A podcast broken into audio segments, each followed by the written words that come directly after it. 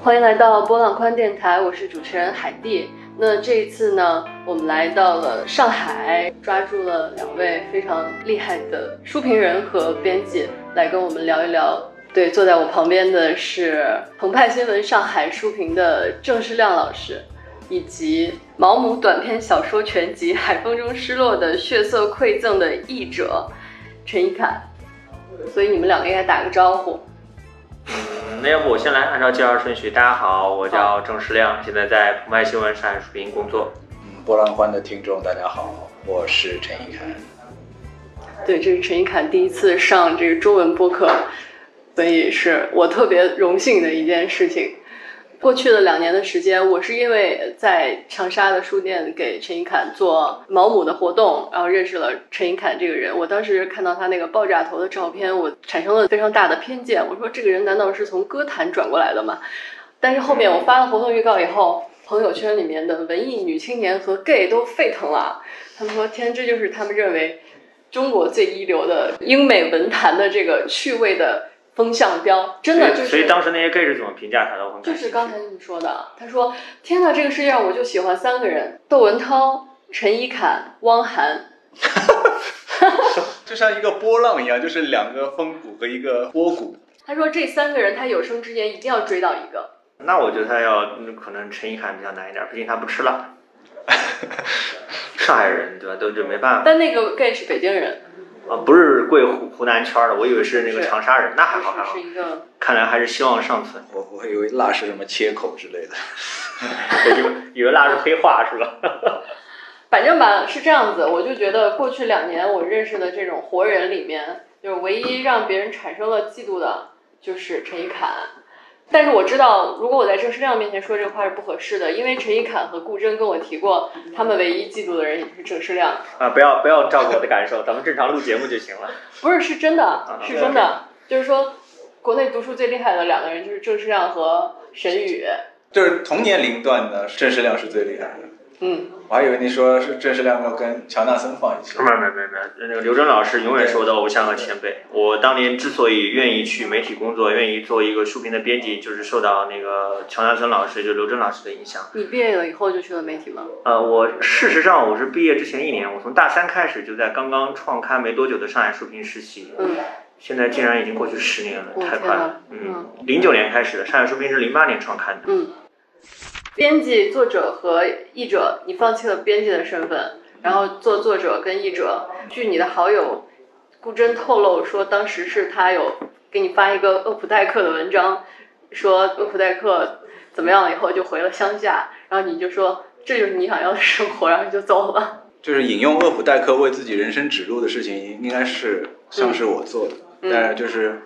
就跟我人生当中很多事情一样，就是已经完全记不清楚当时具体的情形是怎么样。但是，反正厄普代克当时是觉得，他也是毕业了之后去了纽约客工作嘛，然后也是坐地铁，他坐地铁读那个什么《Portrait of a Lady》贵妇画像，读用亨利詹姆斯来抵挡这个坐地铁的这种屌丝意味，然后就是呃。但他当时他也就是文坛顺风顺水，但是他觉得就是他给的官方理由是在纽约他住的房子太小，然后他生孩子又太勤快，所以就不够住，所以他要搬到乡下大房子去住。但是他的就是像厄普代克他们这一代美国人这种，就是。工作狂气质还是在，就是他，我觉得他是就忍不住想，就是想要实现自己的野心，就是成为一个小说家，所以他必须把这个工作搁下，他要去写，好好写小说。那我反正是，就是是一种纯粹的这种自私感啊。当编辑的话，因为改一稿，就是你改了半天，还是署别人的名字，所以我觉得这个人生太短暂，然后干活又这个太慢，所以。不能把这些时间让给别人，我得用在自己身上，就是把活都得署上我自己的名字才行，所以就辞职了。我觉得是不是记忆力对书评人是一件特别重要的事情？对于做评论，就是你是怎么样迅速的把厄普代克那段话引出来的？那个故事？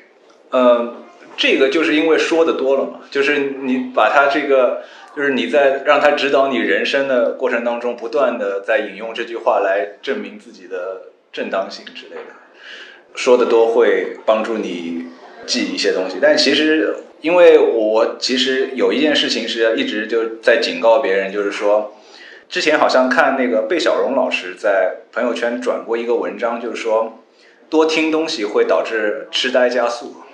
然后这个我就。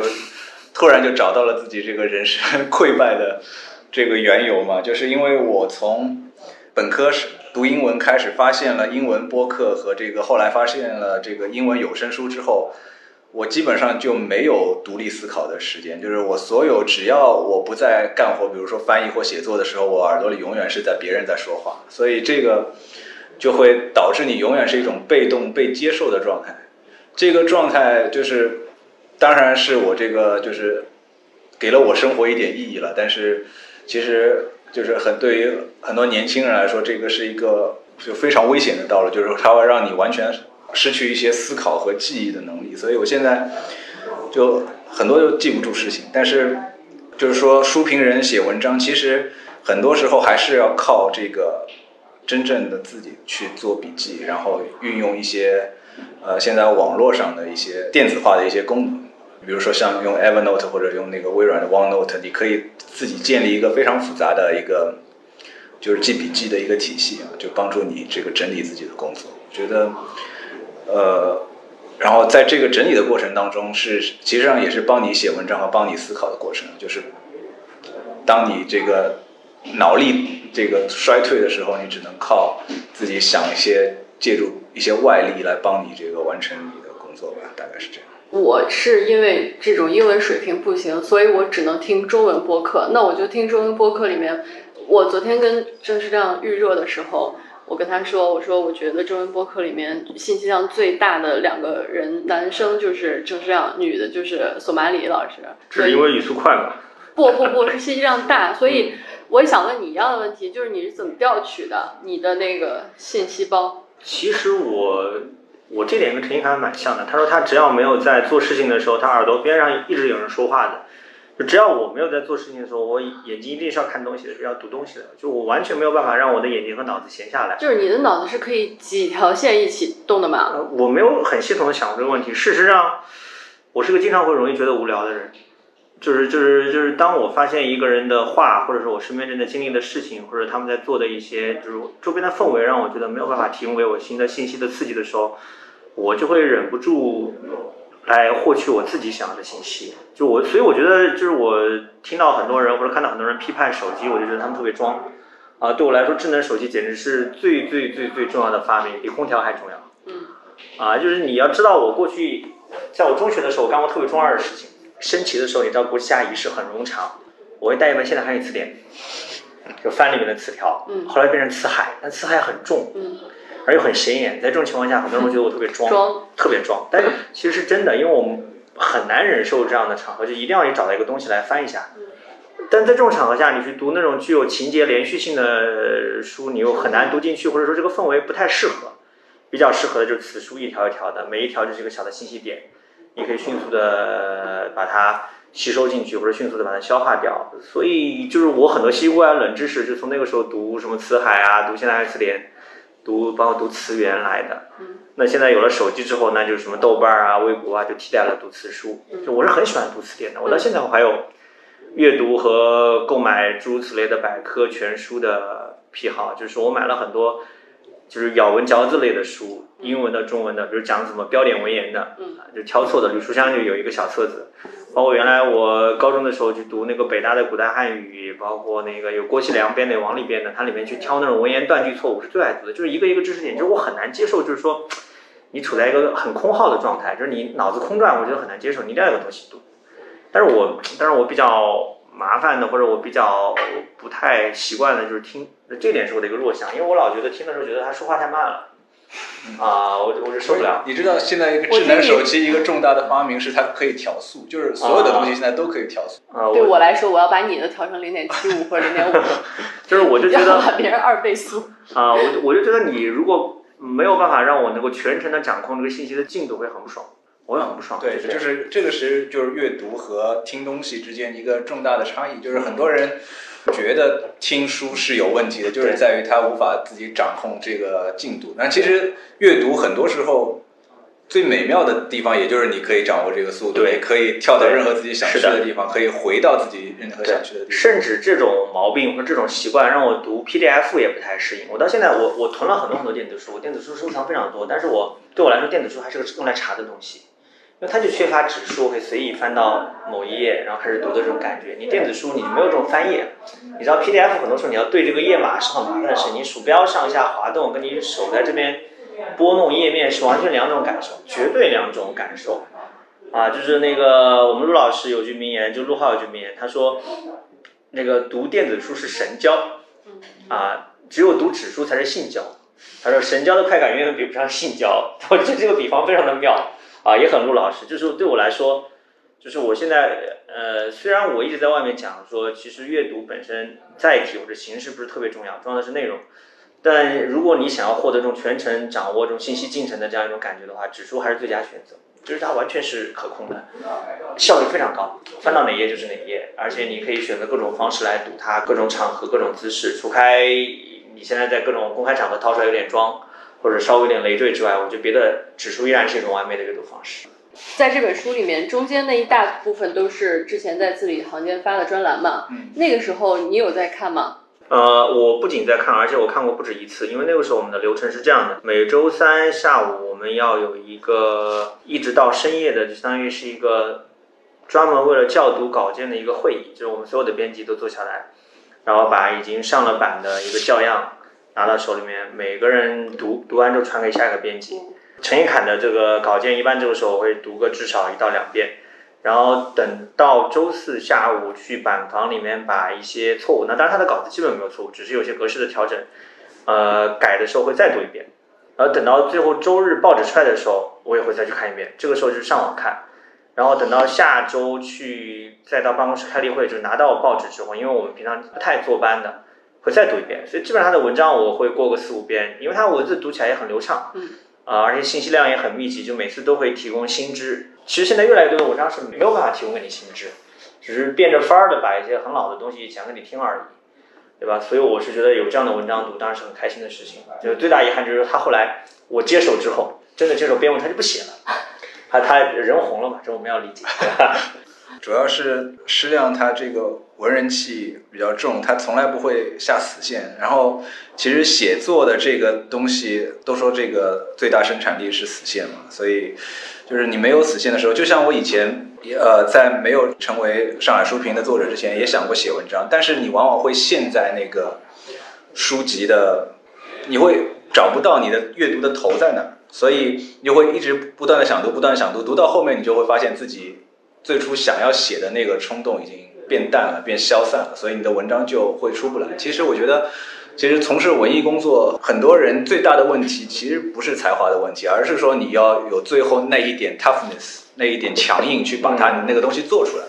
就是我比较幸运的是，到了译文有这样的一个岗位，然后有几位老师鼓励我写作，然后又正好有几位编辑逼着我把那个文章做出来。其实大多数人他有很多想法，他阅读量很大，他的想法也很精致，但是其实文学。包括很多艺术形式都是一个残缺的东西，就是你在最后的时候，它永远不是你最初想要的那个，所以你只有把东西弄出来之后，你才能说自己在从事这个工作。这往往最后一步其实是很难的，需要很多运气和你本人性格当中的一些优势吧。就像以前我我一个印象很深的是两件事，就是这个又是我一直反复给自己和给别人提及的两件事情，所以会记得，就是一个是。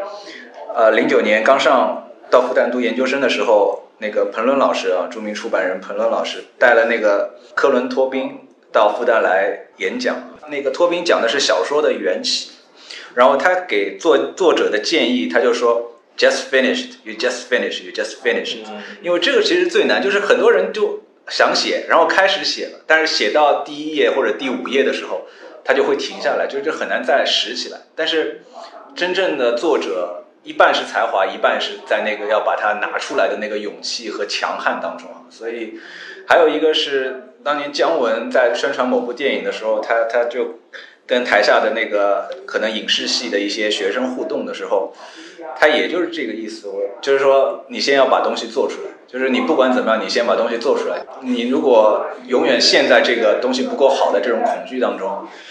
你就不算是这个真正在这个工作当中，你还没有真正从事这个事情。是的，我记得是谁，应该是海明威还是谁，他说过，任何一个作家一开头写下的前五页的东西一定是狗屎，只是在后来不断的打磨当中可能会变得好一点，也可能变得不够好，但是没有关系。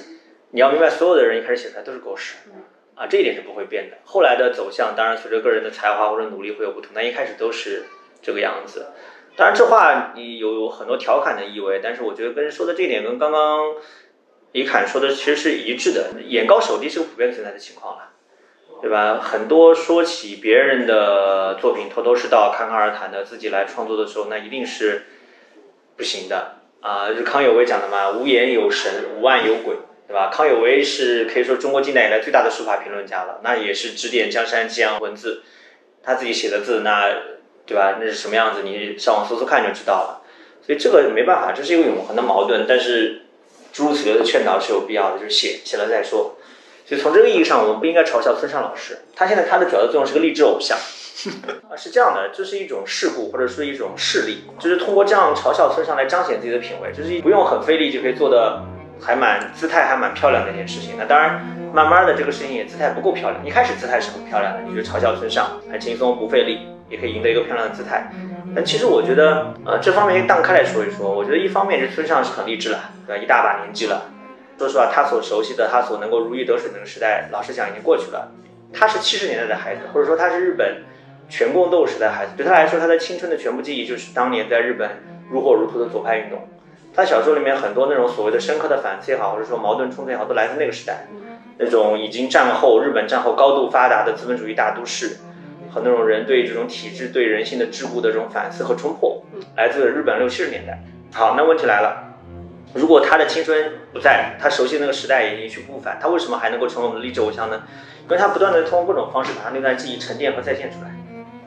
啊，尽管很多人觉得不够新鲜了，很多人觉得已经是没有什么意思了，或者不够时尚、不够新潮。不够酷，不够帅，但他一直不断在写，而他这种写就跟他长跑是一回事，他的长跑和他写作是相辅相成的。在这样一种情况下，你会觉得一个写作者去看到村上这样来表达，一直不断持续不断的表达自己在再现那段青春记忆，还是蛮感动的，还是还是至少能够受到鼓舞的。就像我一直讲，我觉得村上写的最好也最打动我的书，一个是他讲长跑的书，另外就是他讲，就相当于他的自传吧，就讲他为什么开始写作啊，他说他三十岁的时候，二十九岁啊。就像突然像受到神奇一样，说他那天刚刚去养乐多燕子队，啊，就是他喜欢的棒球队的主场看完棒球，回家路上，突然从天而降一只小鸟，受伤了，一把捧在手上，护送小鸟的途中，他那一刻福至心灵，他就应该开始创作。在此之前，他是一个早稻田大学戏剧文学系中途辍学的一个不算怎么好的学生，跟老婆一起贷款买了一个，做了一个酒吧。二十九岁那年，差不多贷款快还完了，就生意也渐渐有了起色，然后开始在酒吧的那个桌上，生意做结束之后打烊之后，开始辛苦的一行一行的写，一开始写也非常艰难。就你读到这种文字时候，你会觉得很感人。这种感人来自说一种对创作本身的这样一种感同身受，因为你只要你自己写东西，你就知道村上讲的是真的，啊是真的。尤其是一开始写作的艰涩，那种寻找一种合适的语感，寻找一个适合自己的故事，所以它是蛮让人感动的。就是回到刚刚一开讲这个话题，我就觉得的确这个完成度、执行力，对一个写作者，尤其是对本身你具有一定的天赋和才华、有一定想法写作这是最重要的。先把它完成再说。其实村上他说的长跑的这个耐力，其实也就是我前面所说的，就是你要把它完成的最后的一段路是最难走的。我其实看书很多时候是看别人怎么看书，怎么写作。我觉得寻找一点给自己看书的一点推动力，所以我也非常喜欢村上写长跑的那个。他反正写自己怎么开始创作，他就说自己写了小说开始去投稿，好像一开始就拿奖的吧。所以他知道自己可以写，但是他马上就脱产写作。他就说，虽然一开始可能会生活会比较艰难，但是他说我一定要把我的全部的精力放在写作上，这样我即使失败了，我也知道我已经尽力了。所以就这个对我也是蛮有触动的。就是说，其实写作最后是你着迷的是那个，就冲到你那个智力和思考的极限。你在写作的时候，你比如说我写文学评论的话，你会跟文本交缠到最后，会有一点点，你觉得你已经触摸到了自己对他真正的感受是什么。这个时候你要不断的用文字去抵达，就是你那个想要表达最后的东西啊。在最后的那一段路其实是最难的，就是说你可以用很飘渺的或者很庞大的语言去把它罩住，但是。真正的是你要把它消减到那个非常精确、非常尖锐的地方去触碰到你想要那个点。就是村上他有一句话叫做 “concentration is the only happiness”，唯一的幸福在于你能够集中注意力。我觉得这个是非常好，就是对于写作者，对于做很多事情，就是你能找到一件事情，能让你在那一刻全部真正忘掉其他事情，想把这件事情做好，这个是非常快乐的东西。对，而且我还想补充一下，就是说，其实高明的写作者，很多时候，它可以让一个看起来平平无奇的东西，就变换出来一些让你觉得 匪夷所思的色彩出来。比如说，就拿中文世界里面来讲，就唐诺写体育，其实体育是很难写好的。就是我长期以来，我一直都很难想象说写体育怎么能够找到锦上雄燕之外的方式，对吧？有人开发出来一种方式，就是。武侠式的写作，但其实这种写作你还是觉得好看有余、流畅有余，但是厚重不足。那你读唐诺写体育，你就会觉得他似乎让你找到了跟其他的这种阅读形式共通的地方，就是你会觉得唐诺写体育有的时候跟跟他写阅读有点像，就他会大量的消化，消化大量的事实，然后把各种不同的知识点、不同的场景、不同的文本、不同的世界里面的东西关联起来。找到他们当中的共性，然后把这种共性把它一点一点的堆积起来，这是特别棒的一种感受。尤其你看唐诺写老的 NBA，你如果跟张公子、张家伟比较一下，你会觉得张家伟还是说比较偏重于网络阅读的那种形式，流畅、好看，就是那种爽感、爽感、爽文。就我刚刚所谓的这种武侠式的体育写法，那这种写法在我看来还是不够完美或者不够到位的。你要把它提升，把它拽起来。不能让它停留在原来的世界当中。你就原来的世界来写它，其实不够有力度，不够有力量，也是不够能够让它立得住的。我一直在想，就是说，在这方面，其实我一直很想写一些体育人物，写写温格，写写我热爱的阿森纳，或者写写呃一些足球人物。但我每次想提笔的时候，我总是觉得在这方面我了解的不够多。呃，我没有把西语世界。因为我们都知道，足球世界里面很大一块是由西语世界所占据的。你不管是美洲也好，还是西班牙本土也好，你这方面你如果没有这样的基本的文献作为支撑，你很难写好。光靠英语文献是不够的，尤其你要写英超，英超里面有大量的来自其他语言世界的，所以我就一直迟迟没有动笔。我就觉得在这一块，唐诺也好，包括国外的很多作家、很多写手也好，就给你一种很大的启发，就他写体育，只是他就把超拔出来，对吧？他各个贯穿起来、串联起来，这是非常非常。啊，好的或者非常非常厉害的一种写作手法，就像毛姆写侦探小说，或者是现在我在网上读到的有一些让我觉得很作者写的一些类型文学的书评。当然，我有这种感觉。如果你就类型文学写类型文学是蛮无聊的，因为类型文学说白这两个字叫套路，因为它不是那种跟自我对话或者跟内心对话的这种严肃文学，它是面向大众读者的，他一定会有一些大众所喜闻乐见的共同遵循的模式。我有个学弟，啊，叫陆秋茶。啊，他他大名跟常凯生脸像，叫常凯宁。我一直拿这个梗调侃他。他的推理小说现在，他的推理小说《元年春之祭》现在已经在日本译成日文，广受欢迎。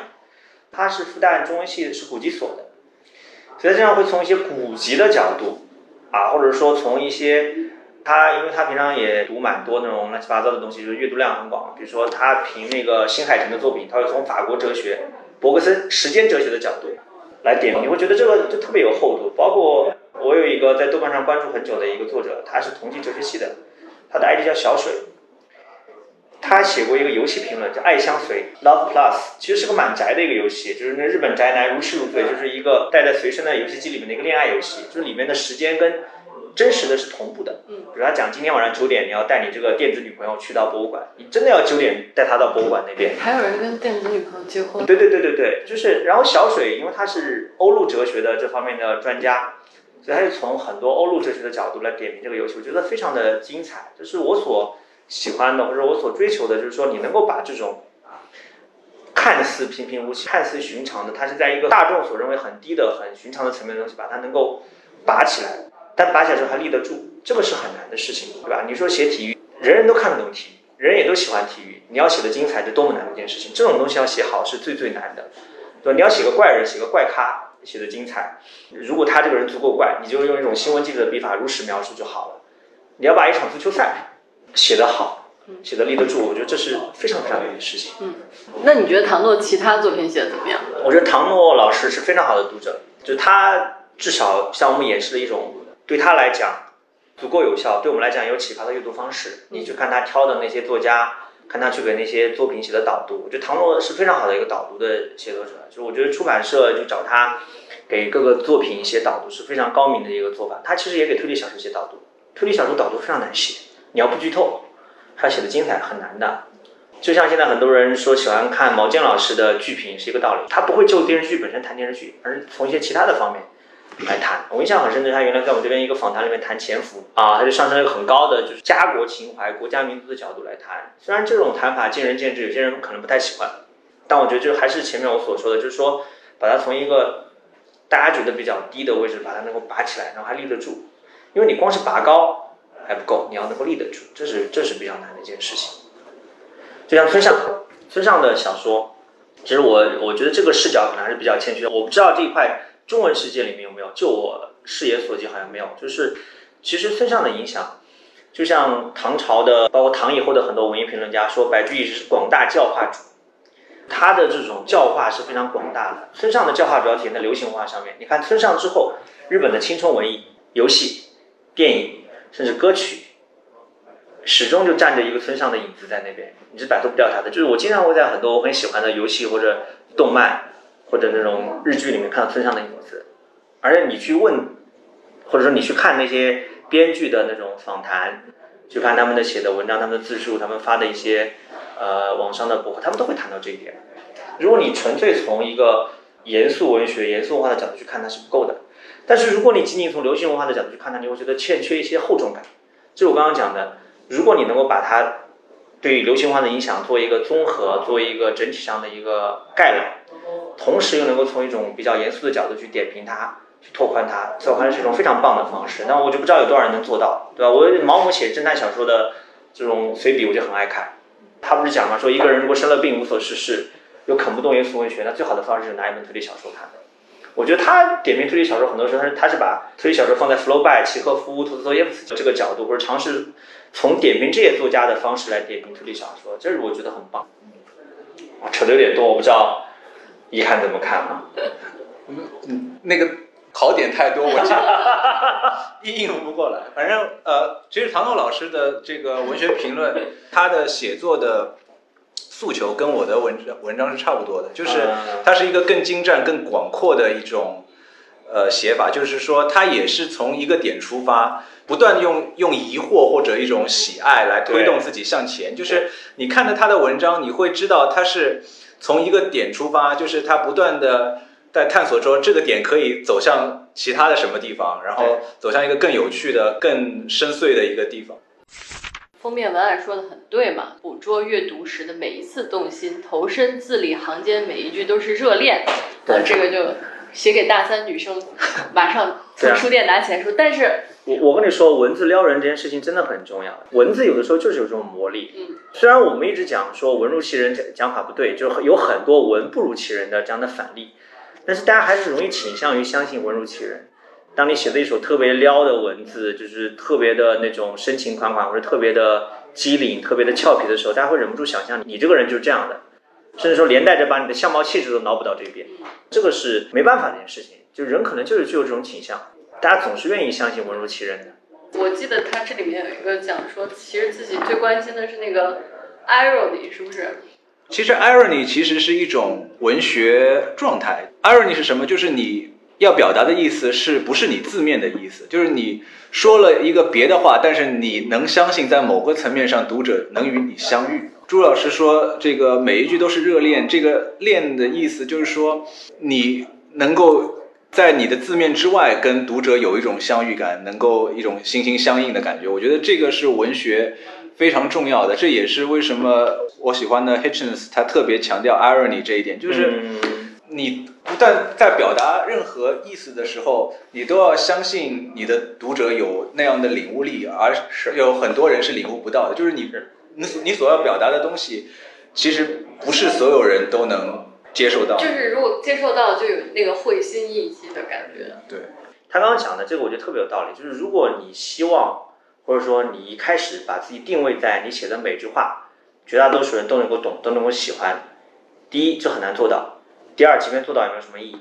这种喜欢不要也罢，对吧？你又不是人民币，你怎么可能指望每个人都喜欢你？所以看他的书很烦的，每看一篇都要在豆瓣上面多码十几本书出来。而且最关键的是，他这种写法如果是蛮容易培养死忠粉的，就是如果有人能够读懂，能够会心，那就会非常喜欢。对。啊，就像古人讲的，你读古人书，你不是为了寻找说大家都会喜欢的那种共性。你要找的是这个，就这个人跟我相通的某种独特的东西，只有我能懂他。对，虽然这样说，有时候想想有点 freak 或者有点 creepy，就是那种让人想到很多非常可怕的那种独占欲啊，或者那种什么什么。但其实转念一想，也是蛮珍贵的一种情感。人人生在世，你无非就是追求一些跟别人不一样的东西。那么这种在阅读上找到这种只跟自己心灵相通的作者，也是一件幸事。但是。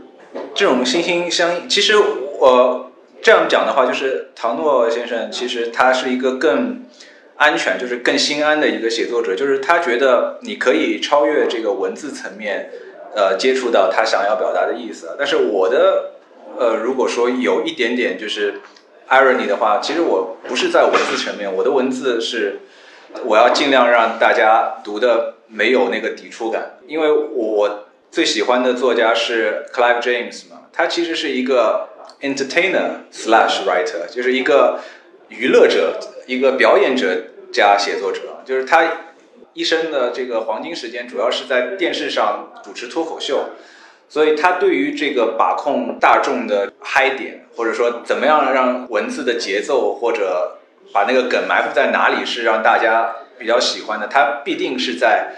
文字当中会有所体现啊，这是一种他的本能。那他的一句话是我写作的时候会常常想起来，他就说：“我总是担心我这句话写的没意思，读者就会走掉啊。”就是一个我觉得一个更好的写作者，其实他应该不要担心这个事情，就是说读者会。信任他，就是你即使一段话没意思，两段话没意思，读者还会知道你在表达一个你想要去的地方，你想要表达的意思。整体上依然是可以信。对，但是对于我们这种就是内心不安的这种写作者，其实希望能每一句话都能让别人高兴啊，就是别人即使读完这句话就想走，但是其实在这句话上还能得到一点点乐趣。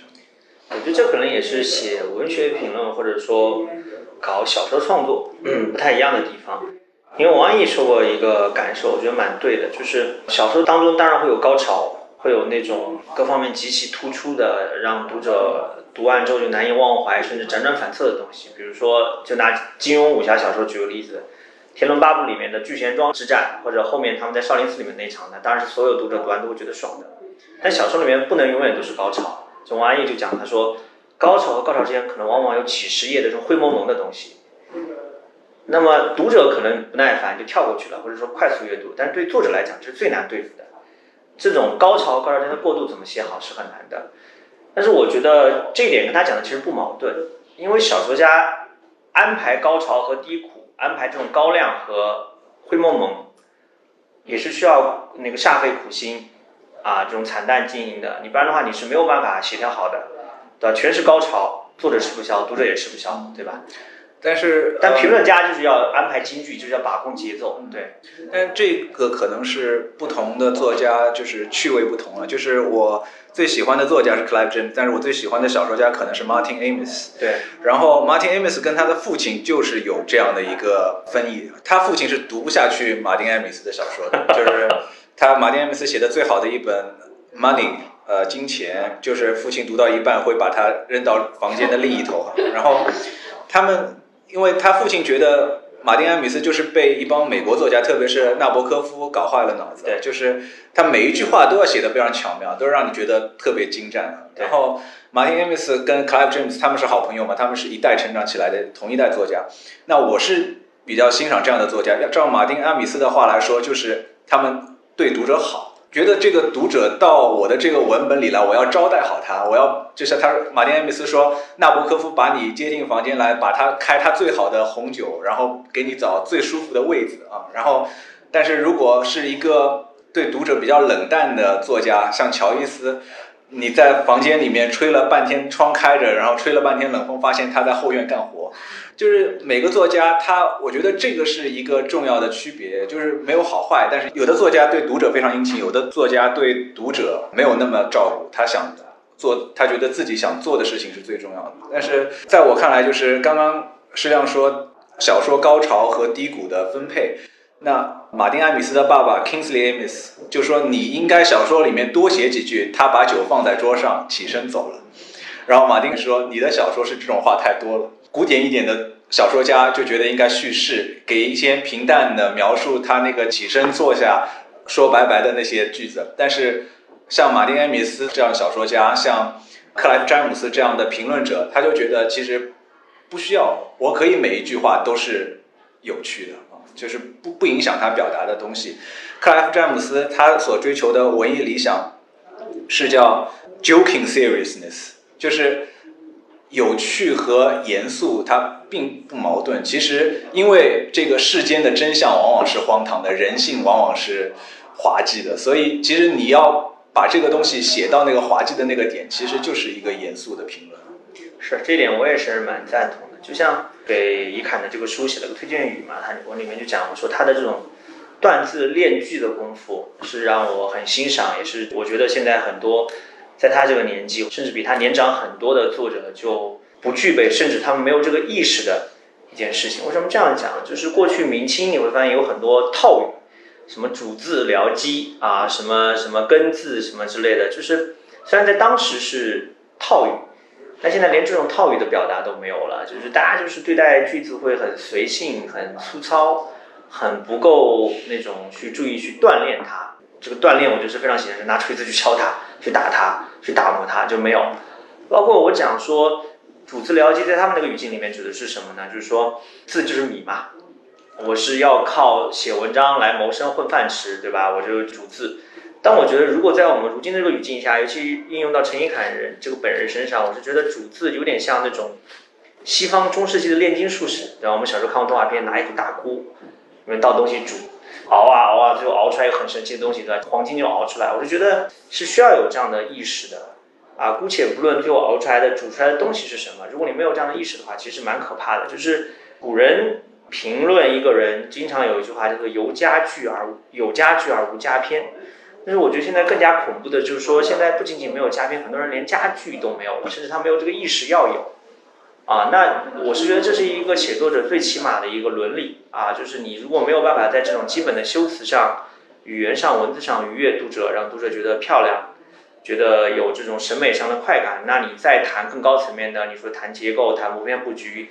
谈这种呃节奏，谈这种剧情的安排走向，谈人物的描写，那我觉得是空中楼阁。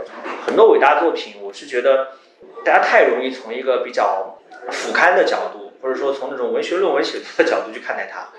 但我觉得，首先你深入文本本身，能够打动你的，能够击穿你的，还是文字本身的美，修辞本身的美，对吧？为什么那么多人痴迷《红楼梦》呢？对吧？仅仅是因为什么所谓的宝钗或者黛玉或者宝玉的这种典型性和代表性吗？因为剧情上的所谓的草蛇灰线吗，这些可能都是原因，但文字本身的漂亮，我觉得是首先的，也是最重要的，对吧？就像那个仓史武次郎《中国留学记》里面讲，他是日本的大汉学家嘛，他到北京，他要学那个中文，老师推荐给他教材还是《红楼梦》，说你要学漂亮的白话，这是漂亮的白话，你学吧，对吧？文字本身还是最重要的。你每次翻译之前是要读张爱玲来洗语感是吗？就是找一个你觉得在中文当中。呃，跟他语感最接近的作家，因为你平时读的，包括读手机阅读，包括你在读的很多新书的时候，我的一向的观点就是，大家受翻译文学影响太大了。最新出的那个有一个讲翻译的书，思果是吗？思果翻译研究、翻译新究，对，就是老书重版。对，它里面有一个观点，就是说每个译者都应该每天花一到两个小时的时间，还是更多的时间去读一个就是翻译文学还没有进中国、没有大量进中国之前的中文。就是你只有每天接触那样没有受到翻译腔影响的中文的时候，你才能够感应到中文原来的节奏或者色彩是什么样的。那我我其实。因为每天受到网络中文和这个现代中文，其实我我对中现代中文，其实就如果每个人在自己的时代当中，他可以觉得用自己最适合的中文表达他最想要的意思啊。但是我也会喜欢当中写的好的那些。但是我觉得你的有一个意识，就是要回到中文的源头，回到中文纯正的时候的那个东西啊，不要被带着走。所以我翻译之前，比如说。翻毛姆的时候会读一点张爱玲，读一点张恨水，就是我觉得毛姆行文的腔调会有一点像他们写内流小说那个时候的语感。像那个忆海风的时候读了很多沈从文，啊，觉得那个水的流动那种乡间的那些感觉那种。沈从文不是也是教书嘛？但是他写的是自己和文学没有关系的生活。呃，麦克劳德他也是教了一辈子书，但是他写的他心中向往的是矿工，写的是打鱼的人。所以，就是他们文字当中就是有一种水的流动，有一种。当然，有的时候你就找不到嘛，你就尽量找那种接近的那种感觉。然后，嗯，即使你得不到那么多的滋养，其实你也读了好的中文嘛，反正是。这我非常赞同。这个知识点对翻译特别重要。这这其实是翻译家经常所要从事的，甚至说是可以必备的一个修养，或者说一个准备。啊，比如说傅雷，他当年写信给钱钟书，他说很苦恼，觉得最近一笔非常的干涩，哪怕熟读了老舍的各种小说，都解决不了这个问题。钱钟书就回信很含蓄的说：“你可能读的还不够多，光读老舍还不行，还要读点别的。”对，像那个杨碧啊，杨绛的那个妹妹，就是钱钟书的七妹嘛，她翻译《名利场》。啊，我昨天晚上做活动的时候，我也讲，我说这个翻的太好了。尽管现在关于翻译有各种各样的理论，但我并不做理论研究，我也不在乎。我所在意的只是说我读不读得下去，会不会觉得好看。那我现在依然觉得杨碧翻的《名利场》是最好看的，啊，因为它就像中文啊，这也是思果的评价。思果说杨碧翻的好，因为像中文啊，像是如果是萨克雷他是中国人，而且是中文希望很好的中文，他就会这样写中文。啊，包括我在复旦的时候，我去上翻译课，他至今杨碧翻的《名利场》依然是老师拿来讲文学翻译的一个教材啊，已经经典化了。为什么呢？杨碧讲是，他就熟读各种白话小说，就是翻译文学，就是译文进来之前大肆流行之前的白话小说。比如他特别喜欢《儿女英雄传》，《儿女英雄传》怎么评价他？就非常典型的叫文字极漂亮，思想极迂腐 啊，就是当时的一个杰克苏小说啊，里面的男主人公是个奇人出身，对吧？文采又好，武功又好。啊，最后什么科举功名很好，还娶了个好老婆，是不是很杰克苏？但是小说文字很漂亮，就很漂亮的白话，就读下来极其流畅。啊，我是很喜欢这个小说的，虽然思想很迂腐，不妨碍我欣赏他的文字。那同样，他刚刚讲的张爱玲，我觉得张爱玲最棒的，也最打动我的，就是她的文字写的特别聪明，就非常 smart。就比如说，她在小说里面，她讲，她就讲假设，讲如果，她是这么说，她说剥开一个如果，再来吃下一个如果。这就是如果的果，它是用剥开这种动词。你说其他男作家会这样写吗？那不会这样写，他不会在文字层面下这样的巧思，他没有这样的巧思，就不够聪明。不过他就写女人的命运，他是就像绣在缎子面上的鸟，一开始还是鲜活的，过过几年暗淡下去了。而鸟本身在缎子上也不会动，不会叫。这个好的比方都太多了，就是你要能够写得出来这种漂亮的句子。那张爱玲的这种中文的修养从哪里来？就前面讲到《红楼梦》，然后还有就各种通俗小说，他也喜欢读张恨水。啊，张爱玲就是广读各种通俗小说，这有跟我前面讲的理论对上。就高明的作家，他可以把这种通常认为很庸俗的读拔高。其他人读张恨水，读了就读了，对吧？比如说鲁迅的母亲鲁老太太就很喜欢读张恨水，所以鲁迅写信给妈妈是把张恨水寄给她的，自己的作品是不寄的，因为妈妈不会看，不会喜欢。家庭主妇读张恨水，那还是家庭主妇。但张爱玲读了张恨水就是张爱玲。包括张爱玲还喜欢读《海上花》，啊，她自己后来把它译成白话，从素白译成白话，喜欢读《醒世姻缘传》。张爱玲在香港读书的时候，说日寇的轰炸机在头上盘旋，炸弹乒乒乓乓掉下来，眼看就要把她在的图书馆炸掉。她心里还在想，死之前让我把《醒世姻缘传》读完吧。他们的这种漂亮的中文，就是从这种广泛的阅读，从这种非常纯正的、非常地道的白话里面来的。就是我们今天想要写出或者想要逼近这样一些漂亮的写作，你首先你要把他们读过的东西至少你要涉猎一遍，对吧？有个传说说唐涛是把鲁迅所有读过的书都过过一遍，但我怀疑没好好读。啊，因为唐涛的文字是唐涛，而鲁迅的文字是鲁迅。你们两个有没有想过自己最接近想成为的那个人是谁？当然想过。谁？中国人嘛，就钱钟书呀。然后还有一个叫方志同的，嗯，他在美国，也是属于精通各种语言文字，然后读书很多，关键是下笔很精准。当然，精准的另外一个方面肯定是刻薄，就是对人很很毒辣。啊，你喜欢他的刻薄？也不是喜欢他刻薄，其实喜欢聪明，嗯，喜欢那种与众不同的看待世界的方式和角度，对吧？人在世上活一趟不容易，你总归要呈现出来一点不一样的东西，你不然的话，你来干嘛呢？而且最关键的是，我觉得他们有一种分享不是炫技的感觉，这点钱钟书身上尤其明显。你想，他注释《宋诗选注》这种很很古典文学的这种普及类的读物，他一定要在各种小传和注释里面抖机灵、说俏皮话、讲名言警句，这就是一种炫技。这种炫技不喜欢的人会觉得很讨厌，但喜欢的人会特别喜欢，甚至觉得很可爱。啊，包括那古人当中就更多了，就是那种读书多的那种博雅君子，都是我所向往成为的人，因为就他们的读让你觉得很快乐，不仅仅是他们在读，他们的读是可以创造价值的，就他们的是让我们这个世界变得更精彩。呃，我想成为李克尔梅，就是 因为太狡猾了。你这个是真是典型的属于的 think out of the box，就他就不去讲作家和学者。对，就是我希望在这个加善加善足球联赛这个赛场上能够成为一个优秀的中场组织大师。呃，他是加善足球先生，你知道吗？不知道。因为因为不是，就是往往是喜欢想让那个成为自己做不到的事情嘛。但是我刚刚在想，就是说，在我自己能做到的，比如说。翻译和写作的道路上，想成为一个谁，好像也没有，我就一下想不到一个最合适的人。比如说，我喜欢 Clive James，但是我觉得我不可能成为一个在那么多条呃行当里面做出成绩的人。但是我可能会想写那本那个文化诗意，就是我希望能够就是读书读到一定程度的时候，写一个能把一些别人不知道的。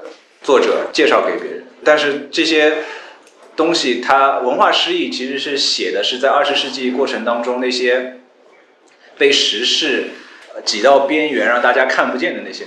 呃，写文学当然很好了，但是你怎么用一种有趣的方式去触碰到那些分量很重的东西？我觉得这种书是我想写的书了。但是其实每个人生都不一样，你要像 Clive James 从澳大利亚到。伦敦，然后他就进入了那个新闻写作 （literary journalism） 这个群体当中，他有自己的成长轨迹。所以，其实现在到我这种程度，就是我我觉得我自己能向往写那本书，我就已经挺高兴了。我人生过到这个目前这个阶段，就是还有这样的念想，已经挺挺开心的。我其实列了四页的问题，我只问了第一个，然后就遇到后面就让我们跑野马了。但是我觉得很幸福啊。哪怕他的梦想是做嘉定足球先生和里所以我想问一下，里克尔梅是谁？阿根廷的中场大师，而且他他讲的这个答案特别狡猾，在于说里克尔梅其实在球场上的位置非常微妙，就是他需要在特定的阵型和特定的教练手下才能够发挥最大作用，因为特别吃球权，然后很慢。但他的想象力，他的技术动作是无与伦比的。反正就是他的意思是，成不了的话，还可以卖给别人呗。那不是他的意思，就是说，我要我就是我是球场上不一样的焰火。哦哦。就是里克尔梅是怎样的一个球员？是一个阿根廷作家说，看里克尔梅踢球，比读博尔赫斯更滋养你的灵魂。是，你看，就是我，我想成为那样的球员。就是你想，就是里克尔梅的职业生涯代表作，你去看，就是零六年世界杯，他作为中场核心去打的每一场比赛。球迷会管这种打过的比赛也叫代表作，对吗？为什么不？比如说，我们都很喜欢啊，我不知道他喜不喜欢。体育世界对我来说啊，就是阿，就是 就是阿森纳有一个中场球员叫迪亚比，就阿森纳球迷很很热衷于讨论说，如果他没有受过那么多伤病，他的职业生涯会达到怎样的高度？他的一场。代表作就是他当年啊二比零吧阿森纳打利物浦啊，就那场他的比赛是无所不能，带球推进、防守、控球、摆脱、传球，问题在于说他的职业生涯高光就那么一瞬间而已，所以我们会长久的念叨他的代表作。就像另外一个我们都很喜欢，他一定很喜欢，这个不用向他确认，叫卡索拉，是阿森纳的后腰。职业生涯代表作就是当年打英超，就是打曼城二比零啊，就那场卡索拉就天神下凡，犹如马拉多纳一样。但问题是，如果我们能够记得一个球员的代表作，一定是因为他的生涯过于短暂，或者他的高光来的非常的不可持续。啊，像梅西这种，你说他职业生涯代表作，那就数不数不过来了。C 罗也是，对吧？当然这个是题外话，因为我发现你的眼神已经开始涣散，已经听不懂我在说什么。没有，我想这两个是是。那梅西和 C 罗你总会知道吧？呃，是知道的呀。啊。你你你清楚他们是分别是什么国家队的吗？阿根廷和巴呃和巴西。我的天哪！算了算了，你能够答对其中的一半，我觉得已经很不错了，已经很好了。哪一半答对了？挺好，这一段你千万不要剪，一定要放出来。我觉得你的读者不是你的听众会被这一段深深的娱乐到，真的。所以到底哪一段？梅梅西是阿根廷的，然后 C 罗是葡萄牙，C 罗是葡萄牙的。好的。那就其实有一个问题，我应该只问郑老师就够了。但是我觉得，既然陈老师这么自恋，这个问题可以也可以回答，就是要是我总觉得这话有点危险啊。有一个就是不得不看在别人的句子里这本书的理由会是什么？那我先说好了，那让他垫后吧。我觉得就是他向你演示怎么读，啊，尤其是怎么炫技的，能够让大家给大家带来愉悦的，怎么样在字里行间在文本和文本之间穿行的。这样的一种读，这是很重要的。就是大家不要觉得读很简单。虽然我前面在下午活动上讲说，像吃荞麦面一样读就可以了，但是问题在于说，你不能光吃荞麦面，你还是有点要有点细嚼慢咽，要讲究一下，比如说拿刀叉的姿势或者拿筷子的手势，对吧？这些东西虽然我们未必需要这么讲究，但你如果讲究一下，那你的体验会很不一样。我觉得它就是向大家演示一种非常不一样的这种读的体验和读的姿势吧。嗯。就是文学评论要做的事情，不是显示你读了多少书，而是说你一种真正的喜爱。所以，其实就是如果大家要读这个我的文章，就是能感受到那种，就是我那种急切的指着，比如说像呃纳博科夫，或者说是呃霍林赫斯特说这个真的是特别好，大家去看一下，你去看一下，就是感受到那种急切感，就是挺好。但是话说回来，就是。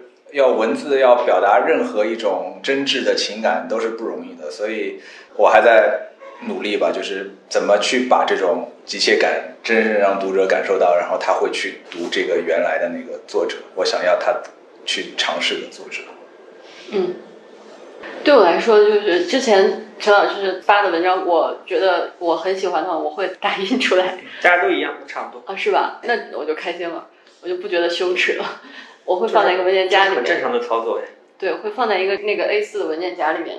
觉得就陈老师的文字，集结在这个在别人的句子里面，对我来说就像是一个读书的伴儿，就是放在桌子旁边，你不管读谁的时候，你都可以拿出来跟他聊一聊，这样子，这个感觉是挺好的。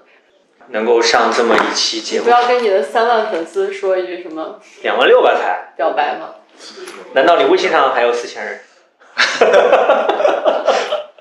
不用了吧，这个就大家看该看的书，干该干的活。这段算了。好，那谢谢两位老师来今天的节目，我们今天就先这样了，拜拜。好好好，谢谢谢谢，非常感动，拜拜。